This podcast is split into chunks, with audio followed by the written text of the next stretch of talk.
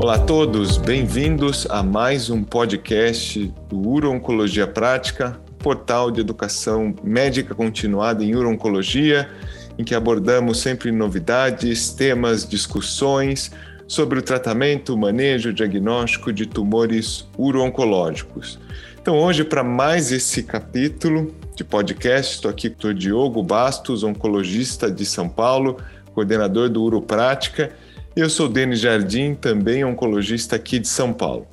E o tema que nós escolhemos para discutir hoje aqui é justamente trazer quais foram os principais tópicos, discussões e controvérsias do consenso de câncer de próstata APCC, focado em câncer de próstata avançado que aconteceu agora em 2022 da forma presencial na cidade de Lugano, na Suíça. Teve também a plataforma virtual híbrida, agora no final do mês de abril, de 28 a 30.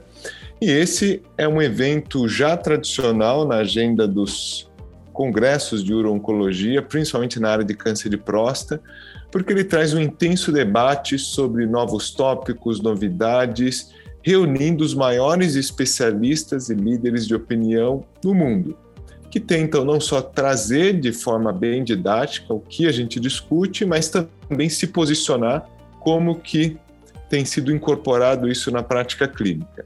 Então, sem mais delongas, eu tive a oportunidade de estar lá presencialmente com o Diogo também, então nós dois estávamos lá.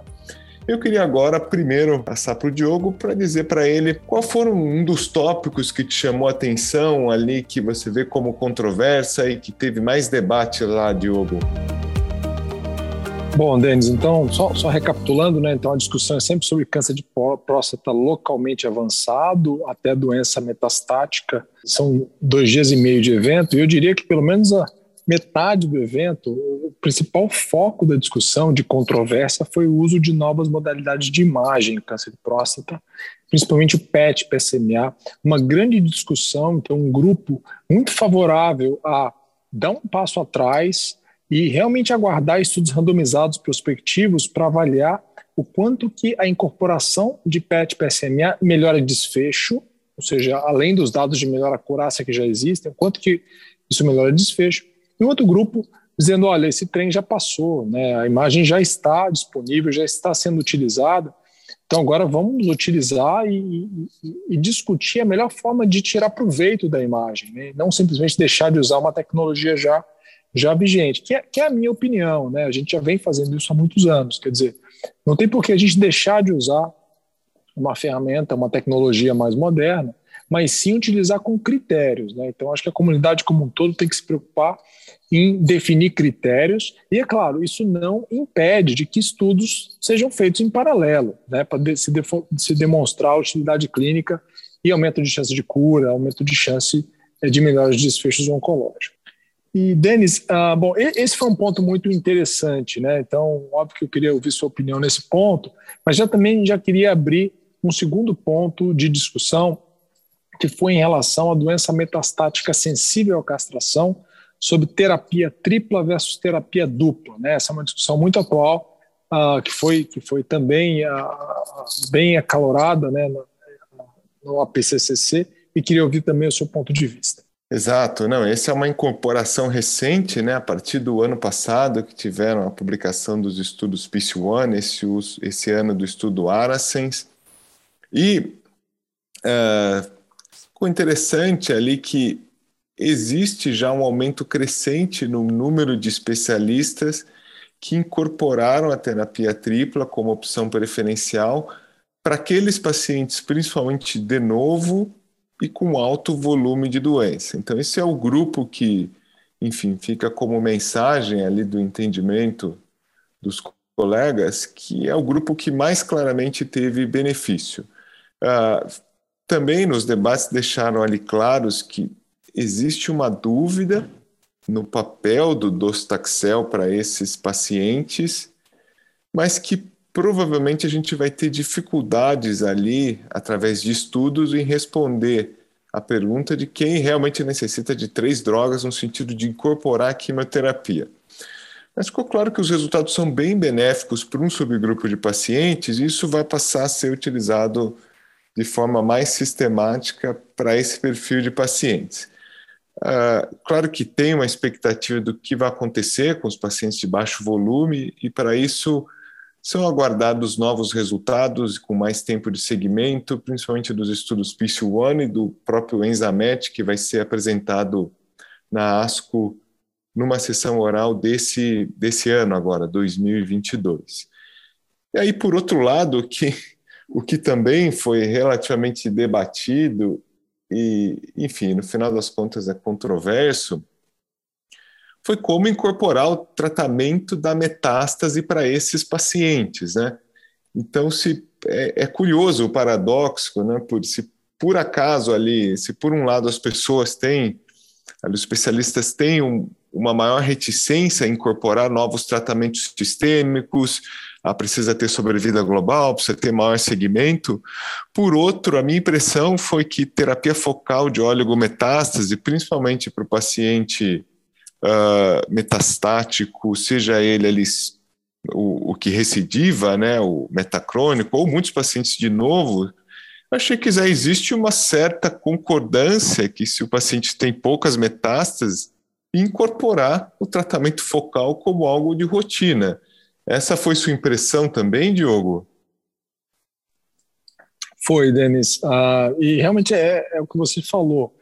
Para a gente incorporar uma terapia tripla, há uma grande discussão. Alguns que acham que sim, outros acham que não. Alguns acham que para todos, outros acham que para uma população selecionada de pacientes com doença de alto volume metastático ao diagnóstico. Mas houve uma discussão, né, uma sessão inteira dedicada à, à doença oligometastática, né? E, e, realmente, assim, em algumas questões houve inclusive consenso em paciente com doença óligo recorrente, né, de além de se iniciar terapia sistêmica, também se fazer tratamento direcionado na metástase, mesmo ainda sem a gente ter estudos prospectivos randomizados demonstrando claramente o benefício em, em desfecho oncológico, né, em tempo de controle de doença e sobrevida global com essa estratégia. A impressão que eu tenho é porque, apesar de ser uma estratégia relativamente nova, que foi possível baseada em, em modalidades de imagem mais sensíveis, como PET PSMA, irradiar metástases não é algo novo.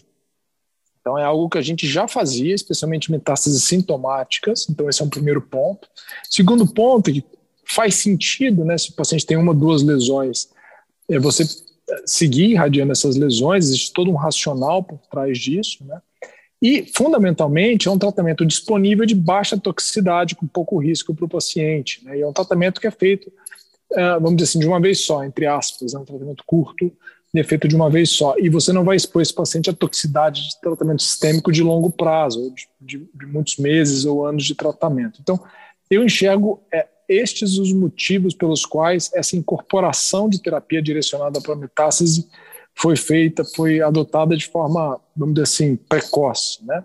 É, por outro lado, a gente tem que ser crítico ao discutir essa alternativa né, com colegas e com pacientes, em que realmente a gente não tem o dado do quanto a gente está agregando, de quanto a gente está trazendo benefício com essa estratégia. Exato, e acho que o último ponto que é interessante a gente mencionar do, do consenso é justamente sobre a questão de incorporação dos inibidores de PARP hoje no câncer de próstata. Era até um, um tópico que a gente imaginava que ia ter muita discussão, porque recentemente tiveram ali os estudos apresentados na ASCO geniturinário tentando trazer os inibidores de PARP para um cenário mais precoce, metastático, resistente à castração, em primeira linha, com associação de um antiandrógeno, e os resultados iniciais mostram que, pelo menos para uma das medicações, o olaparib, haveria ali um ganho independente da seleção por mutação desses pacientes, o que já tinha gerado muita controvérsia, porque esses resultados eram discordantes de um outro estudo semelhante que foi apresentado com o inibidor de PARP niraparib, e tinha ali gerado um certo desconforto. Então tiveram algumas sessões justamente para tentar debater se isso deveria ser incorporado ou não. E no final a minha impressão é que de todo esse debate ficou claro que existe um consenso de que é importante selecionar os pacientes, que hoje toda a evidência construída por trás do inibidor de PARP em câncer de próstata ela foi construída para os pacientes com alterações na via de recombinação homóloga, principalmente BRCA2, que a gente tem tido avanços, inclusive na seleção das alterações de BRCA2 que são mais predispostas ali a, a gerar respostas, e que essa ideia ali, o racional de trazer o inibidor da PARP para um cenário de pacientes não selecionados ainda não deveria ser considerada algo uh, padrão, porque, enfim, porque os estudos têm que ser publicados, porque precisam de mais resultados e porque a gente não tem o desfecho sobre vida global ainda. Então, acho que isso, achei até que ficou relativamente bem sedimentado e não vi tantas, digamos, tanta euforia em discutir, em debater, em controver, porque eu achei que está muito inicial os dados ali. O que, que você acha, Diogo? Foi sua impressão também? Foi a mesma impressão. Eu até estava esperando uma discussão maior a respeito desse tema e, honestamente, a gente não viu grandes discussões. Né? Óbvio que teve um, um debate de pró e contra, mas geralmente, após esses debates, havia uma grande discussão da plateia, as pessoas indo até o microfone, questionando e debatendo e opiniões contrárias. Esse foi um assunto que os palestrantes deram sua opinião pró e contra e depois não houve um grande debate. Eu acho que muito porque ainda não se tem uma explicação. É, existe, obviamente, teorias, mas não tem uma explicação mais plausível do porquê dessa divergência de resultados. E como você mencionou, o dado é muito preliminar. Né? Primeiro que a gente tem um dado de sobrevida de progressão radiográfica, ele é um dado discordante em relação aos dois estudos, né? um para a população total, o outro para a população selecionada por biomarcador. Em última análise, a minha impressão é que o que vai realmente definir isso no futuro vai ser o dado de sobrevida global.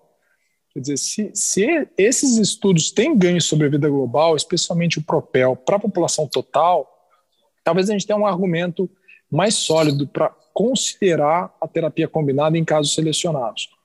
Agora, se o dado de sobrevida ele não é positivo, né, e a gente tem essa discrepância de dados do, de sobrevida de progressão radiográfica, daí eu acho que vai cair muito é, a, a, evidência para se justificar uma terapia combinada com a beraterona inibidor de PARP para pacientes em primeira linha com câncer de próstata resistente à castração. Então, acho que a gente tem que aguardar ainda o amadurecimento desses dados, novas discussões e mesmo novas análises mais aprofundadas de biomarcadores desses estudos. Perfeito. Acho que com isso a gente passou pelos principais tópicos ali de discussão, debates e controvérsias. Quem tiver mais interesse em aprofundar isso vai ter uma publicação, então sempre gera-se uma publicação a partir do consenso e muita coisa fica disponível no próprio site do APCCC. Muitas vezes, claro que as, as discussões virtuais precisa ter um login, mas enfim, as publicações, alguns resultados ficam disponíveis a todos. E acho que é interessante quem se interessa pela área uh, passar lá por esse overview também.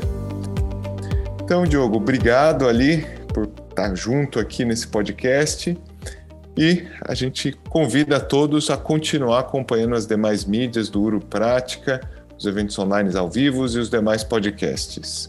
Obrigado, Denis. É, queria também agradecer aos nossos apoiadores e convidar todos para realmente continuar nessa jornada conosco, em que a gente pretende continuar debatendo em alto nível e sem viés as principais atualizações práticas para o tratamento dos nossos pacientes. Então, obrigado e um abraço a todos.